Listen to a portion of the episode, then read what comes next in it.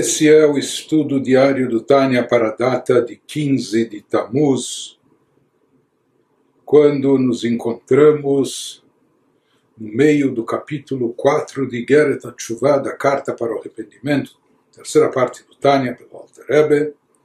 O Alter Rebbe estava nos explicando a diferença da alma ser humano, da alma divina, em relação a todas as outras criaturas, como a alma contém dentro de si uma energia divina mais acentuada, algo que vem da profundeza da essência de Deus, enquanto todas as outras criaturas surgiram a partir da palavra utilizando essa metáfora da palavra falada de Deus, por sua vez a alma surgiu a partir do sopro divino, assim como o sopro representa algo que vem do interior, das profundezas, assim também a alma possui dentro de si algo que nem os anjos possuem, ela possui dentro de si uma energia divina mais elevada, mais intensa, mais profunda, que está relacionada com a essência da divindade. Por isso, em relação a todas as criaturas e, sua,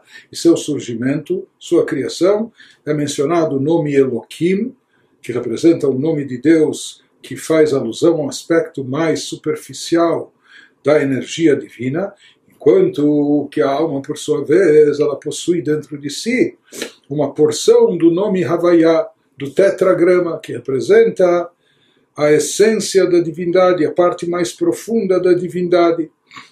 Ele vai nos explicar a partir de agora o conceito de espiritualidade presente no nome Havaiá, no tetragrama, e como ele indica uma energia mais profunda, uma energia vital divina mais profunda que está acima daquilo que é indicado simplesmente pela palavra de Deus.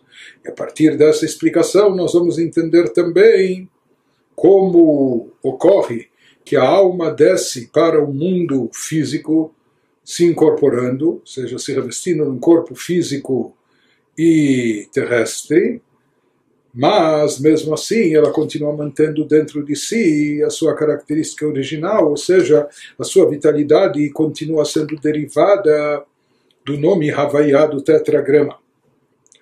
Então, nas palavras do Alter Rebbe Biura Inyan, Knodam imamar Eliyahu antu de apicata sartikunin, וקרינן להון עשר ספירן, להנהגה בהון על מין סתימים וכולי. Examinemos mais o assunto. É bem conhecido o ensinamento de Elias, aquilo que é trazido em nome do profeta Elial Elias no Tikunei Zoar, se referindo a Deus, tu produziste dez adornos nós os denominamos dez sefirot, dez atributos divinos. Deus produziu esses dez adornos ou dez sefirot para dirigir mundos ocultos, como também mundos revelados. Já falamos sobre isso em outro lugar. Tu és sábio, porque faz parte das dez sefirot. Oh, a primeira de todas é a Chokhmah, sabedoria. Tu és sábio, mas não com uma, com uma sabedoria Chokhmah conhecida seja que a Chokhmah, a sabedoria divina, é distinta daquilo que nós conhecemos como Chokhmah. Tu entendes que está ligado com Binah, mas não com entendimento Binah conhecido, etc.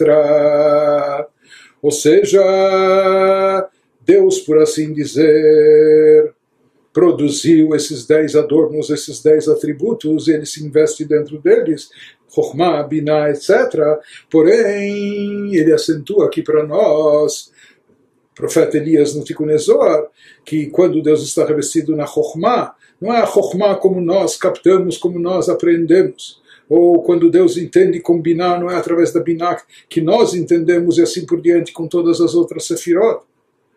Seja que Deus, na sua essência, ele é bem mais elevado do que todos esses atributos. Deus é na sua essência, uma unicidade simples e não composta, e mesmo esses atributos elevados não servem para descrevê-lo de forma alguma, porque eles, mesmo sendo de alcance infinito e limitado, eles são mesmo assim limitadores, porque é Chokhmah e não Binah e não outra coisa, e vice-versa, e assim por diante. Então, o que ele nos diz é que, no, no, fundo, a essência de Deus está acima de todos esses atributos, de todas essas sefirot, conforme nós conhecemos, e quando se refere, quando se faz referência à essência de Deus, nem é possível descrevê-lo ou aplicar sobre ele nenhum desses atributos. בכל העשר ספירות נכללות ונרמזות בשם הוואי ברוך הוא ele nos diz que todas as dez sefirot estão representadas nas letras do nome Havaiá do tetragrama Yud Kei Vav Kei. São também sinalizadas, ele nos diz que elas estão indicadas, sinalizadas até pelo formato das letras, e são também sinalizadas por meio das formas das letras, conforme ele vai nos explicando. כי היוד שהוא בחינת נקודה לבד מרמזת לחוכמתו יתברך שהיא בבחינת הלם והסתר קודם שבא לבחינת התפשטות וגילוי ההשגה וההבנה. A primeira letra do tetragrama, que é o Yud, que tipograficamente é apenas um pequeno ponto, a menor letra do alfabeto, é como se fosse um pequeno ponto, isso sinaliza, indica, representa a Chokhmah de Deus, que se inicia em um estado total de total ocultação, né, que começa como de um nada e depois se expande para fora a fim de alimentar o processo intelectual. Portanto, ele nos diz que aqui a diferença do Yud em relação a todas as outras letras, o Yud é apenas um pontinho, ainda sem uma imagem expandida, definida, etc. Por isso, o Yud representa aquela Sefirah que ainda não tem, que está ainda tão unificada com Deus, que é a Chokhmah, e ela ainda não tem propagação, extensão, que seria apenas como, como um ponto inicial básico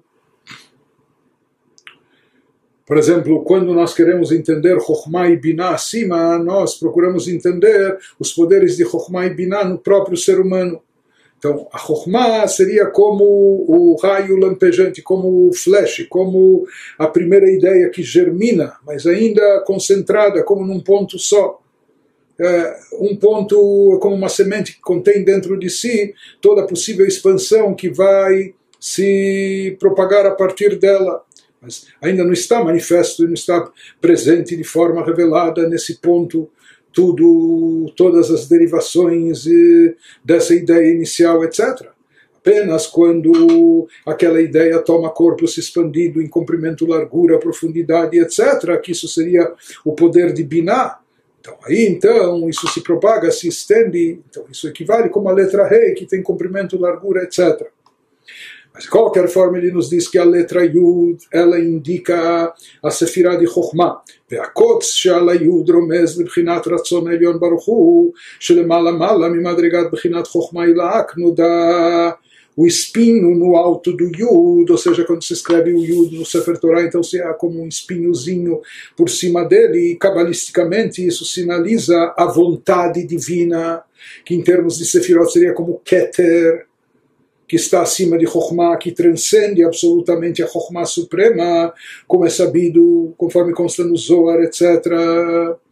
De qualquer forma, ele nos diz que o Yud, por mais que o Yud é apenas um ponto básico como a semente original, mas ele já tem, por assim dizer, um formato.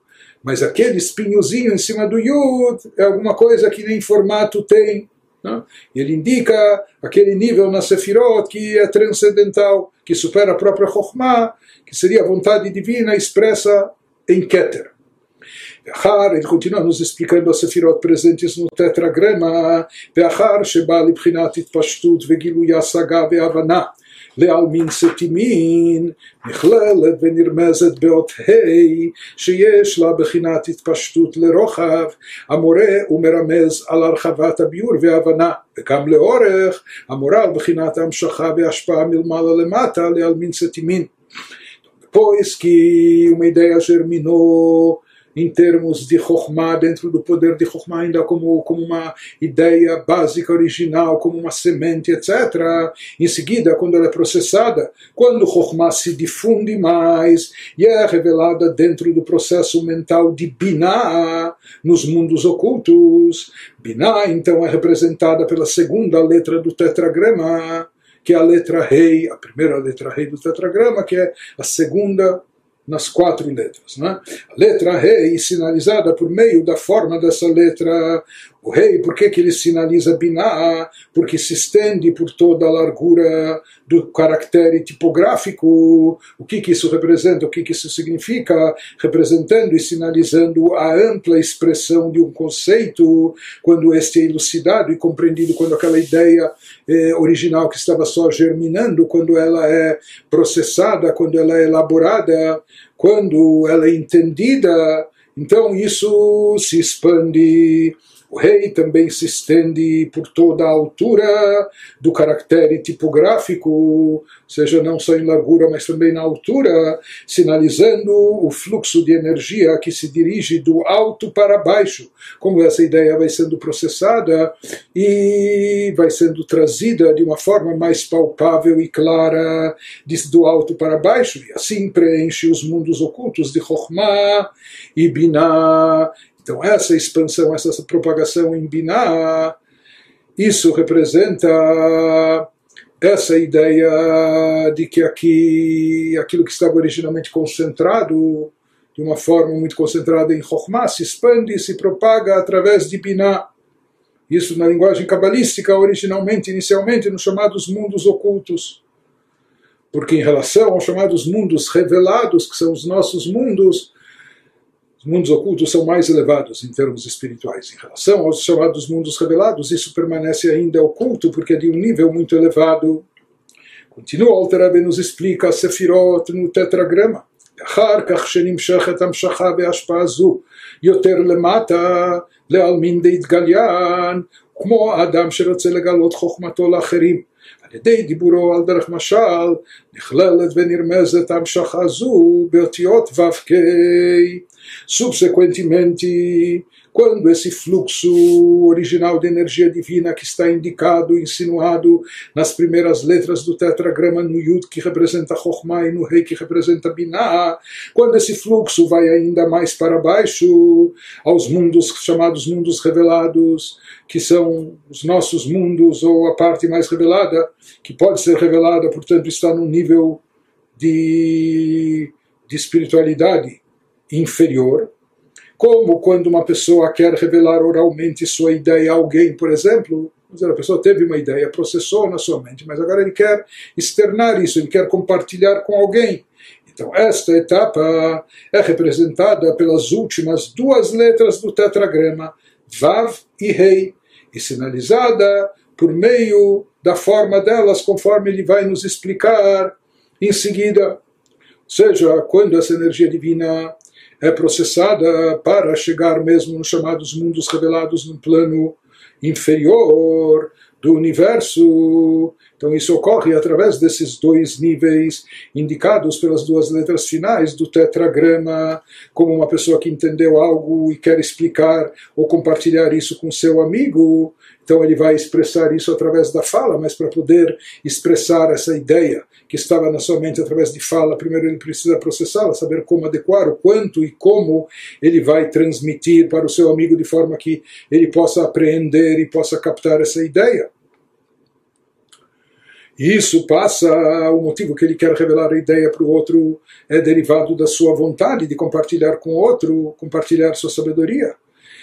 E essa revelação envolve dois níveis, chamado Ratson, a vontade que está associada com os poderes emocionais do coração, e a fala. Aqui ele nos explica como os poderes emocionais e a fala estão indicados, insinuados nas duas letras finais do tetragrama Vav e Rei. Que Avav more alam shacham ilmala lemata vez que o Vav, né, o Malé, que é uma linha vertical que se assemelha a uma flecha descendente, isso representa o fluxo descendente que vai dos mundos ocultos ou seja, aquilo que a gente atrai dos níveis ocultos mais elevados, que estão indicados nas letras iniciais do tetragrama Yud, Rei, quando a gente atrai isso para dentro dos mundos revelados, para o plano mais inferior. E esse fluxo também é alimentado pelo atributo emocional divino de Chesed, que seria benevolência e bondade, e por seus outros cinco atributos emocionais sagrados, que estão todos incluídos na categoria geral do Vav, cujo valor numérico é seis ele nos diz, וגם המשכה זו היא על ידי מידת חסדו וטובו, ושאר מידותיו הקדושות הנכללות בדרך כלל במספר שש, שבפסוק לך השם הגדולה וכולי, עד לך השם הממלכה וכולי, ולא עד בכלל nos fala que o formato da letra Vav, que indica trazer uma coisa de cima para baixo, indica atrair essa revelação divina original que estava no início do tetragrama, nos chamados mundos ocultos, atrair, atrair isso para um plano inferior, os chamados mundos revelados. Para que isso aconteça, é necessário querer que isso aconteça. E esse querer está associado às emoções, aos poderes emocionais. Então, assim como o ser humano, quando ele quer fazer eh, esse conceito de ser e chegar até o outro, então ele precisa desejar isso, ou seja, ele precisa querer compartilhar isso, é um ato até de bondade, etc., para depois finalmente falar para o outro e contar para ele. De qualquer forma, ele nos diz quando ele quer revelar a sua sabedoria para outros, a partir desse instante, seu intelecto começa a ser atraído para os planos inferiores. E esse é mais um. Depois ele nos traz mais um motivo porque que isso está indicado na letra Vav. Primeiro, no formato da letra Vav, que é trazer algo de, de cima para baixo. E além disso, o valor numérico da letra Vav equivale a seis. Isso indica seis dos atributos emocionais divinos, excluindo o último, que é Malchut, como nós já vamos ver, que está associado com a fala. Então, o valor numérico da letra Vav, que é 6, corresponde aos seis poderes emocionais de cunho emocional, começando pelo Chesed, pela benevolência, depois Gvurah, pelo juízo, Tiferet, etc., Netzach, Hod e Esod. Já o sétimo nós vamos ver que é algo à parte. Isso, isso expressa o conceito de, de, da fala, de transmitir já para o outro, depois que o assunto já foi processado a nível intelectual e também a nível emocional, quando isso finalmente chega ao plano da fala para compartilhar com o outro. כי מידת מלכותו יתברך נקראת בשם דבר השם, כמו שכתוב, באשר דבר מלך שלטון. Ele nos diz, são esses os, os seis atributos emocionais de Deus, mencionados no versículo, versículo que temos em Crônicas 1, 29 e 11, Deus, ó Deus, são a Gedulá, Gedulá, grandeza, se refere a Hesed, da benevolência, Gevurá, Tiferet, Netzach Hod, pois tudo que Kol, Bashamayim Uvares, que Kol, Bashamayim Uvares, que isso faz referência a Sefirah de Yesod. As seis energias do Vav são representadas pelas palavras do versículo acima, até o final do versículo que diz tua, ó Deus, é a realeza. Isso faz alusão à sétima sefirá, que é Malchut, mas sem inclusão dessa frase. Ou seja, o conceito de realeza de Deus, a Sefirah de Malchut, que está associado à fala divina, isso está insinuado na letra rei final do tetragrama e não na letra vav. Tu, ó Deus, é a realeza, refere-se a seu atributo de Malchut. Isso está associado com Malchut, que não é considerado um dos seis atributos emocionais de Deus, e é denominado, sim, palavra de Deus, conforme está escrito em Eclesiastes 8.4, pois a palavra do rei é poder, o, de, o rei governa através da sua palavra, sua palavra é uma ordem, o rei reina através da sua palavra, portanto, Malchut, que é reinado, está associado com a fala. ונכללת ונרמזת באות ה' אחרונה של שם הוויה isso está indicado na letra eh, rei final do tetragrama.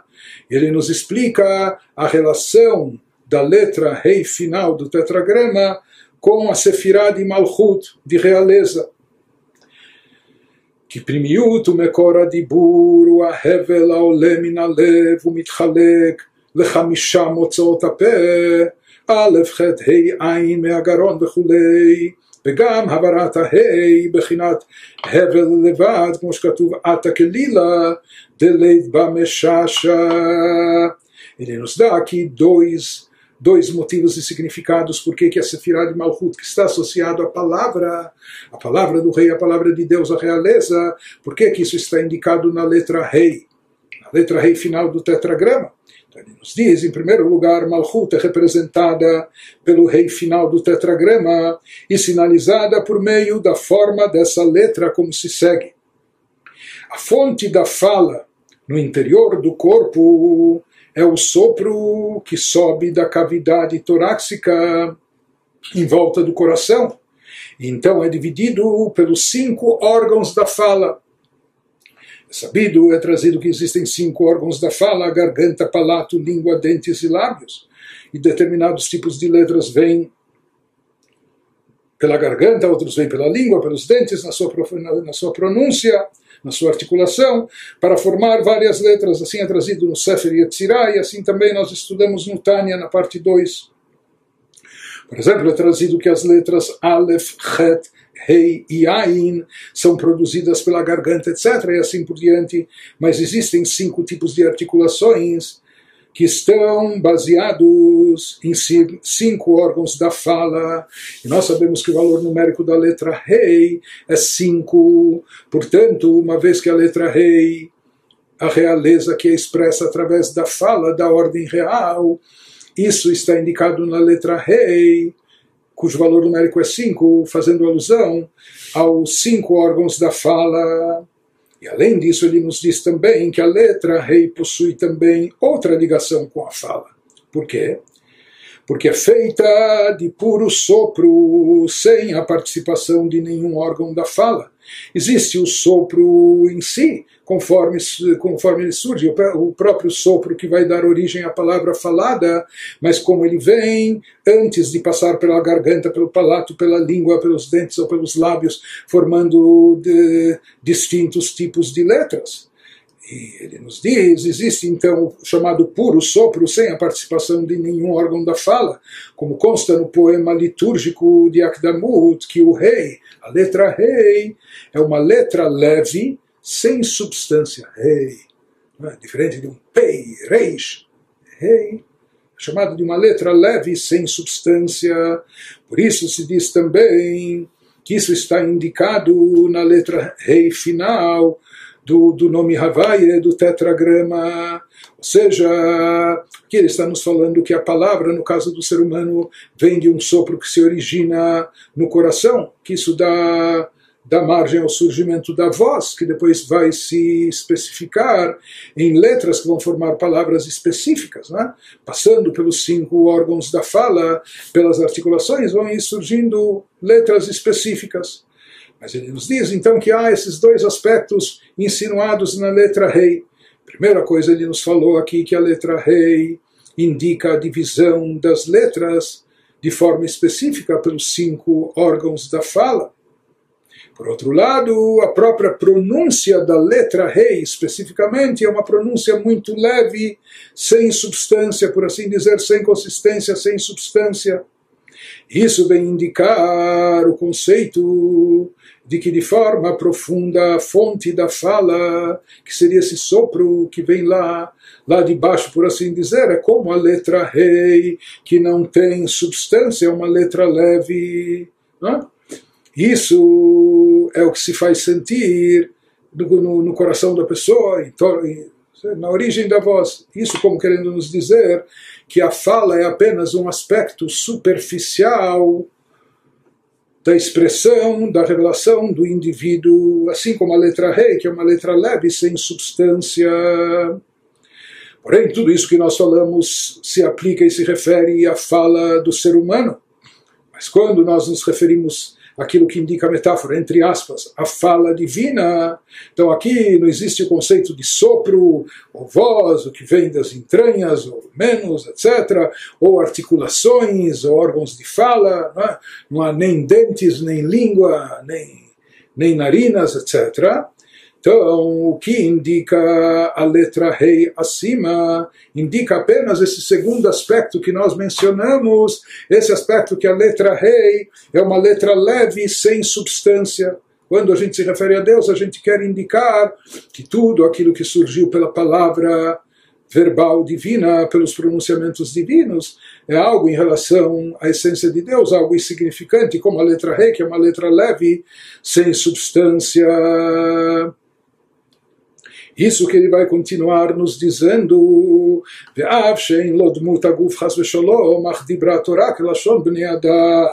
apesar de que Deus não tem corpo nem forma, nem forma corpórea, como a gente vem sempre repetindo, enfatizando, então, Deus não tem forma corpórea, Deus nos livre, e mesmo assim nós sabemos que a Torá fala de Deus com linguagem que remete à condição humana. Isso para tornar acessível e facilitar para nós a compreensão, empregando tais metáforas para nos ensinar sobre energias espirituais que, de modo tênue, em algum aspecto, têm papel similar ao dessas características, características físicas quando presentes no ser humano nos diz, esse é o significado da utilização dessa metáfora da fala da palavra divina da letra rei final, Beshagam Shegam Dvar Hashem. כף בית אותיות המתחלקות להי חלקי המוצאות, בהם נברא כל היצור. וכמו שכתוב בליקודי המרים חלק ב', פרק י"א, ביאור עניין, אותיות אלו, metaforicamente, mesmo a palavra de Deus, como nós falamos, isso tem a ver com a Sefirah de Malchut, realeza, porque o rei reina por intermédio da sua palavra, a sua palavra é uma ordem.